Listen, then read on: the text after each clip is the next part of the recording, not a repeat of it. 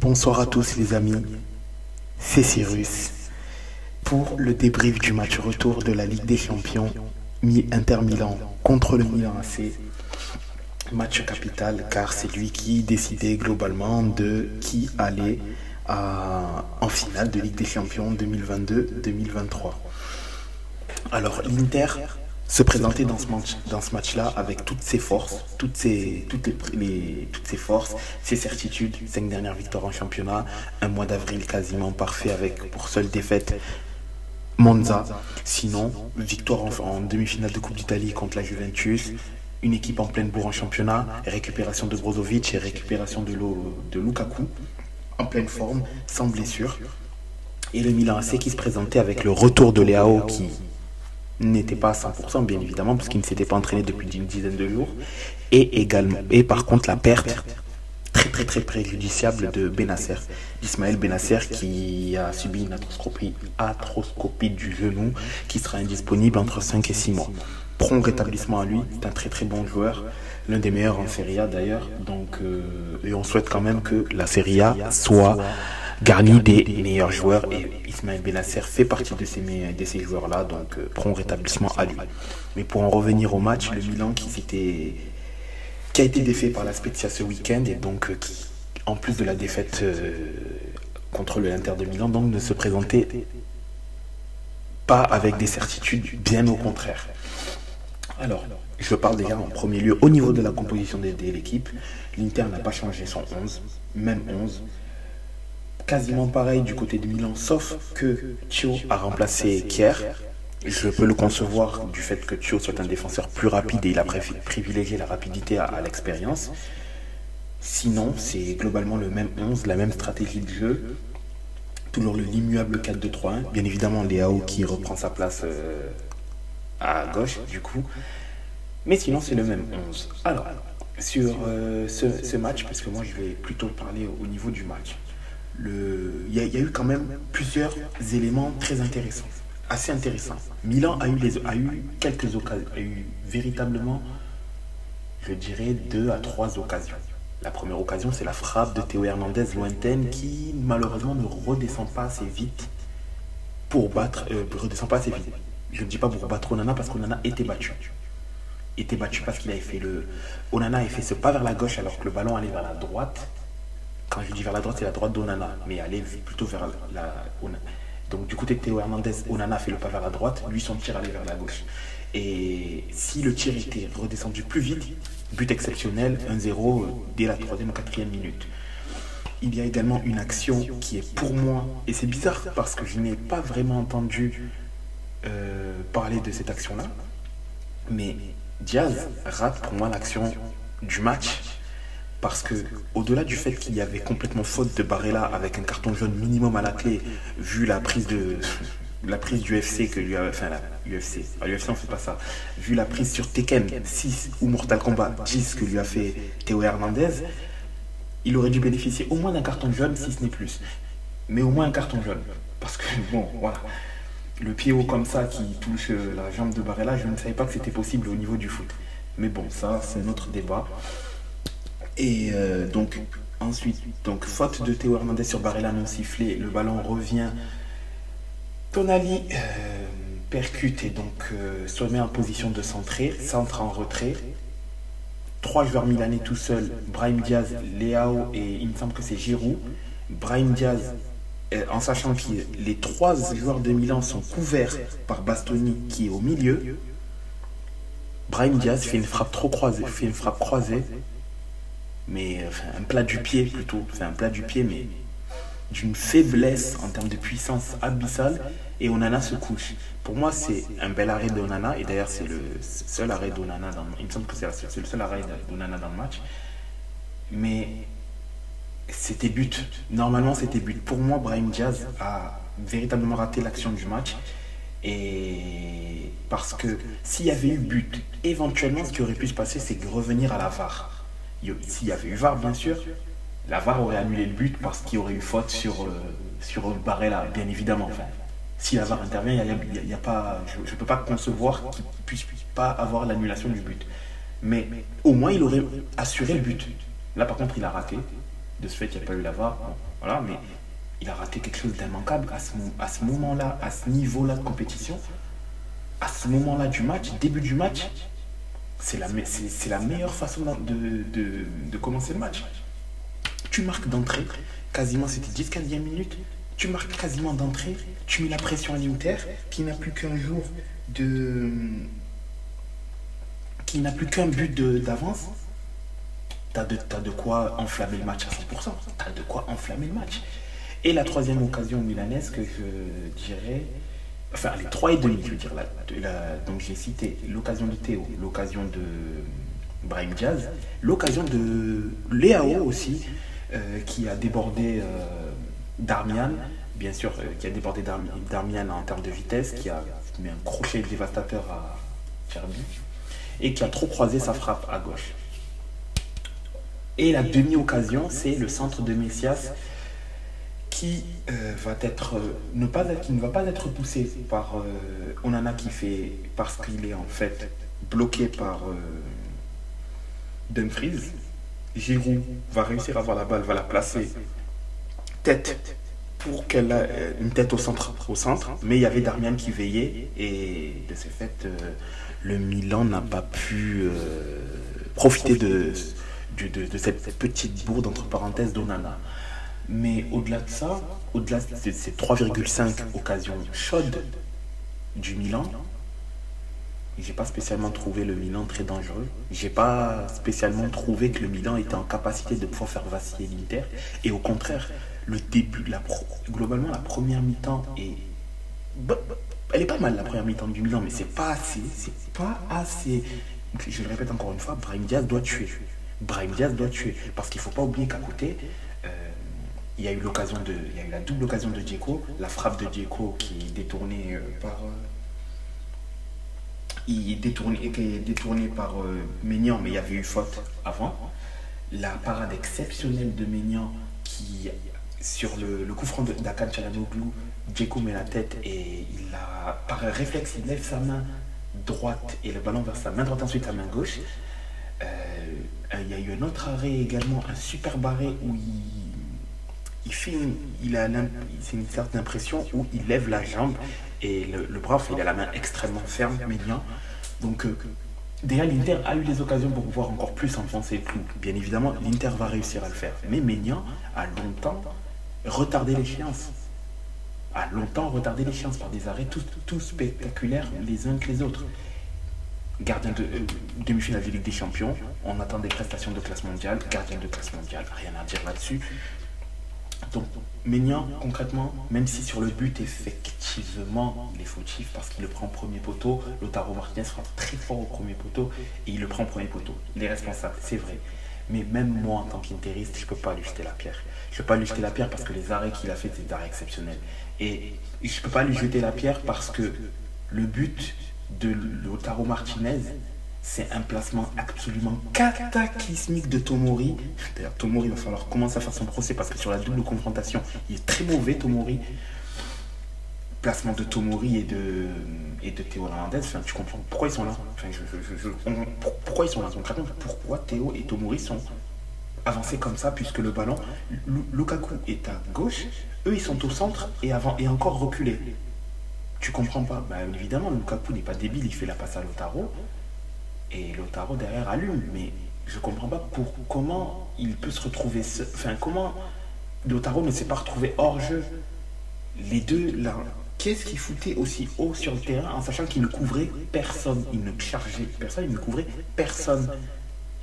C'est encore une question que je me pose. Je ne sais pas pourquoi, mais bon. Euh, voilà. Euh, 1-0 pour l'Inter de ce fait et le match était terminé. Le match était terminé. Puisque 3-0, euh, dans aucun monde, tu vois, le, le- l'Inter, c'est pas, euh, pas le PSG. euh, L'Inter ne va pas craquer trois fois et, aller en prolongation.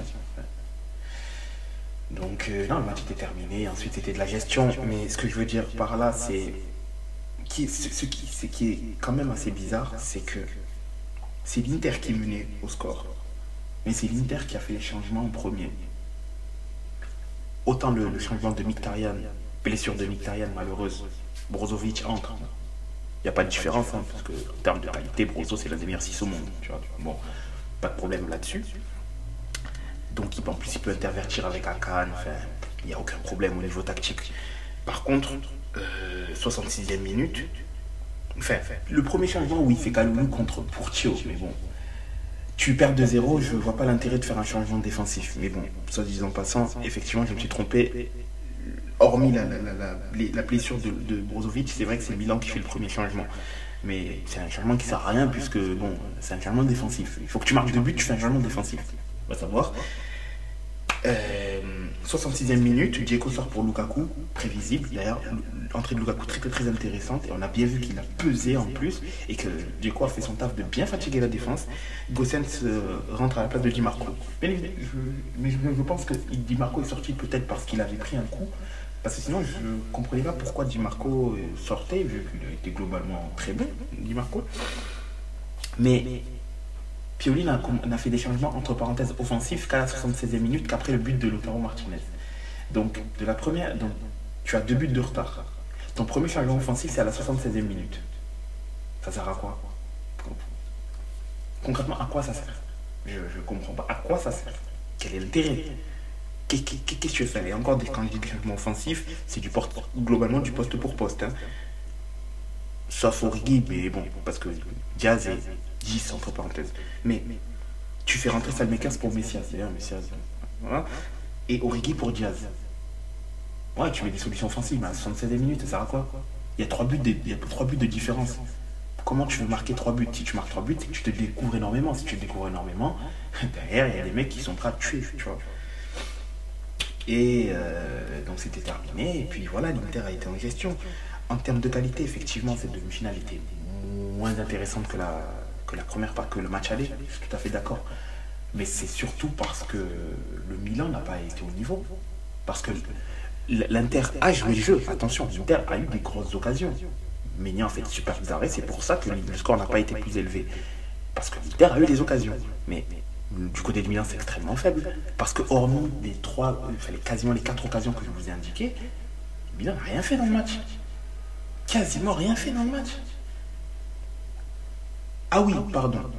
Encore une fois, le Milan a eu la possession.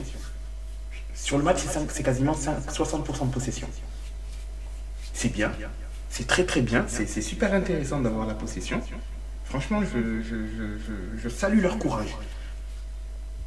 Mais en deuxième mi-temps, ils tirent qu'une fois. 45 minutes, un tir. 57% de possession. À quoi ça sert? À quoi ça sert? Quand l'Inter tire 8 fois et cadre 3 tirs en seconde mi-temps, dont un qui fera but. À quoi ça sert d'avoir la possession dans ce cas-là? Parce que je veux bien défendre avant, oui, pour, pour gagner un match, il faut avoir la possession, il faut ci, il faut ça, mais ici, je ne vois pas à quoi ça servait d'avoir la possession, puisque ils n'ont rien fait avec la balle. Un seul tir en, en 45 minutes, tu as la poss possession stérile, c'est ce que l'on appelle possession stérile. Possession qui ne sert strictement à rien. Après, euh, en plus des changements de Pioli, qui ont été trop tardifs, inutiles, puisqu'à ce moment-là, à 3-0, je vois pas pourquoi tu fais des changements en fait. Je vois pas l'intérêt. Mais euh, hormis blessure, mais sinon je vois pas l'intérêt. Euh, va falloir aussi poser la question du, du, du, du supporting cast. Parce que je veux bien que l'Inter soit supérieur au Milan AC. Je, je, je l'entends. L'Inter est supérieur au Milan AC en termes d'effectifs. À gérer, complète, à gérer comme un, grand frère, comme un grand frère face à son petit frère à la demi-finale de Ligue des Champions. Ok, pas de problème. Mais tu veux aller où en, en, en, en, ayant comme titulaire principal Messias et Krunic par, Krunic, par exemple. Excusez-moi, c'est pas Krunic, c'est Krunic. Par exemple, en demi-finale de Ligue des Champions. concrètement, tu penses aller où? Messias n'a pas le niveau de. Je n'appuie pas sur lui, mais. Parce que oui, c'est la belle histoire, etc. d'un joueur qui est parti en bas, qui est arrivé jusqu'au Milan. Je veux bien, il n'y a pas de problème. Mais après, le, le, le, foot se nourrit de bonnes histoires, mais si tu veux qu'un club soit compétitif, il faut avoir les joueurs qui vont avec. Je suis désolé, Messias, il y a. Dans, le Milan d'il y a 14 ans, il ne serait même pas dans le banc des remplaçants. Messias. Il ne serait même pas dans les bancs des remplaçants. Faut dire, faut dire ce qui est. Kronic, je ne sais même pas s'il serait 18e homme. Je ne sais pas. Je ne sais pas. Messias, il n'est pas, pas nul. Attention, il n'est pas nul. Kronic n'est pas nul. Mais ce ne sont pas des joueurs qui peuvent être titulaires aujourd'hui en demi-finale de Ligue des Champions avec le Milan AC. Ce n'est pas possible. Ce n'est véritablement pas possible. Et je suis désolé. Alors, d'une part, oui, le Milan n'a pas fait un mercato digne d'un champion d'Italie. Tu me diras, l'Inter aussi, ça a été le cas lorsqu'ils ont gagné Scudetto Conte.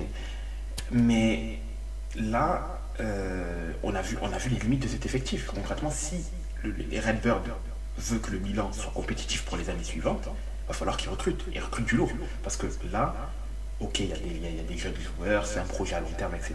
Mais il va falloir aussi amener des joueurs qui peuvent, tout de suite apporter quelque chose. Et, justement, ces joueurs-là vont permettre d'une part d'observer un saut qualitatif de l'équipe en général et assurer et assurer une certaine compétitivité de l'effectif. Après, je ne dis pas d'être dans le cas comme l'Inter, où l'Inter a beaucoup de trentenaires, où l'Inter se rapproche plus, de sa, de, en termes d'âge global de son équipe en 2010, où elle avait énormément de jeunes joueurs, de, vieux, de, joueurs âgés, pardon. Donc, autant sur, autant sur la, construction d'effectifs, c'est vrai que le Milan a un temps d'avance, mais à l'instant T, aujourd'hui, il n'y avait aucune chance pour que le Milan gagne contre cette Inter-là gagner égale se qualifier. Parce que gagner le match, ils peuvent le faire. Ils pouvaient gagner, bien qu'il y a trois victoires depuis 2019, donc c'est plutôt compliqué, mais il y avait toujours la possibilité d'éventuellement gagner le match. Mais par contre, se qualifier, ça c'est tout autre chose. Et pour moi, ils n'avaient pas la capacité pour. Quand tu vois qu'en 100, enfin, 180 minutes, du coup 90 x 2, 180 minutes, Pioli n'a absolument jamais cherché à vouloir à, à contrôler le milieu de l'Inter qui a rayonné encore une fois sur ce match. Enfin, rayonné. Rayonné, oui, mais c'est surtout que le, milieu en début de match, il, ne souffrait pas, mais il n'était pas encore totalement en rythme. Et petit à petit, il a pris le rythme. Barrella, toujours au four et au moulin. Akan, pareil. Bon titulaire de passe. L'activité de malheureusement, il se blesse. Derrière Brozovic, entre calme, sérénité, on sait l'assurance tout risque, Marcelo Brozovic. Mais au-delà de ça, ce que je veux dire, c'est aussi que hum, il n'a jamais, je ne sais pas s'il n'a pas cherché ou s'il n'avait tout simplement. Après, oui, certes, il n'avait pas la, solution parce qu'il n'avait pas les joueurs pour aussi.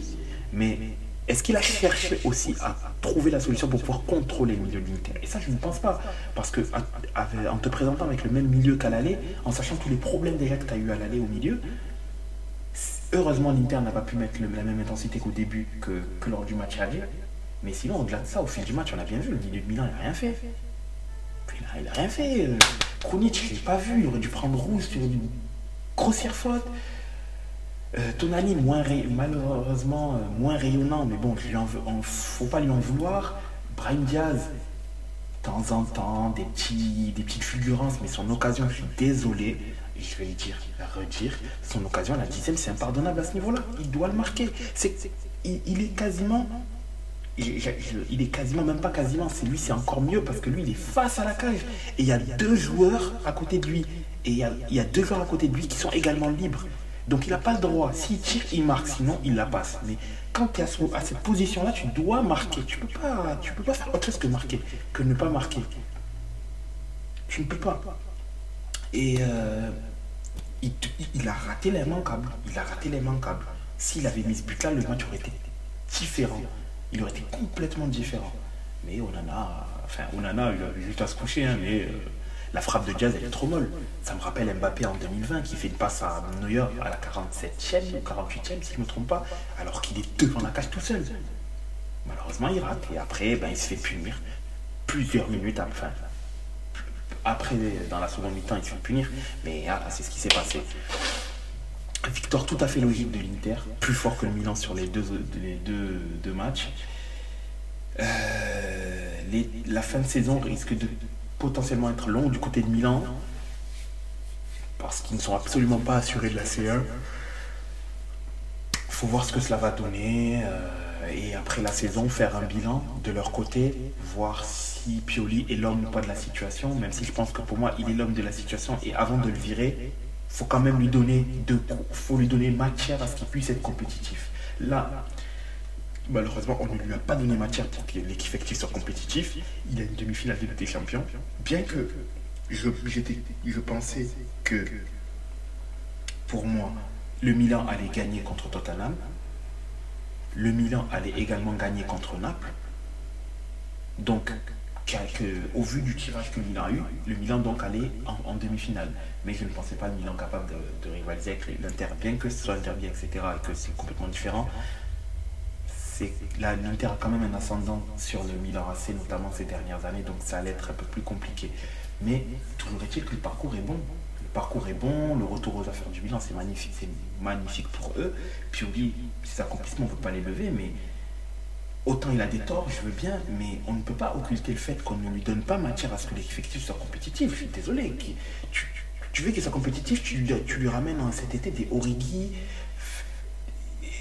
Origi, Vranks, etc. Ouais, mais à l'instant T, ils sont, le, Belge également.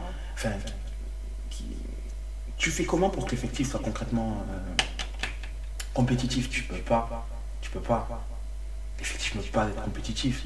Après, c'est un projet à long terme, c'est vrai, mais à l'instant T, euh, désolé, mais l'Inter est à un stade plus avancé, c'est normal, puisqu'il a des joueurs plus vieux aussi. Mais euh, voilà, faut pas, faut pas penser aussi que euh, effectif pouvait- était capable de gagner avec des champions. Pour moi, non. Si Milan, par miracle, battait l'Inter, il prenait pour moi, il prenait, je suis désolé, mais il prenait une rousse contre le Real ou contre City. Parce que le Milan n'a pas les mêmes certitudes en matière de jeu que l'Inter de Milan. Et surtout sans avec Benacer, encore ça peut éventuellement aller. Mais, y a- mais le problème, c'est qu'il y a un manque de solution dans le banc. C'est que si tu contrôles le 11, derrière, c'est très compliqué le Milan parce qu'il n'y a pas de solution sur le banc. Alors qu'à l'Inter, il y en a. Certes, c'est pas le banc de Manchester City, mais il y a quand même des solutions. Il y a la capacité de pouvoir euh, tenter, faire éventuellement autre chose, puisqu'il y a divers profils sur le banc. Donc, euh, du côté de l'Inter, euh, match contre Naples ce week-end. Finale de Coupe d'Italie contre euh, la Fiorentina mercredi prochain. Le premier, le peut-être premier des deux titres pour l'Inter ou la Fiorentina si elle arrive à se qualifier jeudi en finale de Ligue Conférence. On ne sait pas, on l'espère. On espère que, que la Fiorentina se qualifie. On espère également que la AS Roma se qualifie. On espère également que la Juve se qualifie. Pour, tout simplement pour que l'Italie fasse carton plein. Je sais pas pour la Juve, pour la AS Roma, mais ça c'est bien s'ils font carton plein. Et puis de toute manière, l'Inter est en finale de Ligue des Champions. Pourquoi je, que- si, si la Juve peut, peut gagner l'Europa League et l'Inter éventuellement la Ligue des Champions et qu'on les botte en Super Coupe d'Europe? Qui dirait non? Franchement, hein Personne.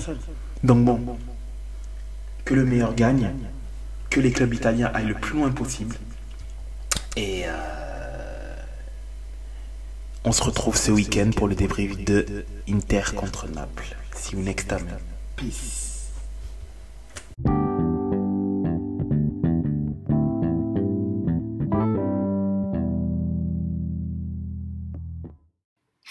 Afin de nous suivre sur les différents réseaux sociaux, vous pouvez aller sur Facebook, La Table Ronde, sur Twitter, La Table Ronde 777, sur Instagram, La Table Ronde, deux fois tiré du 8.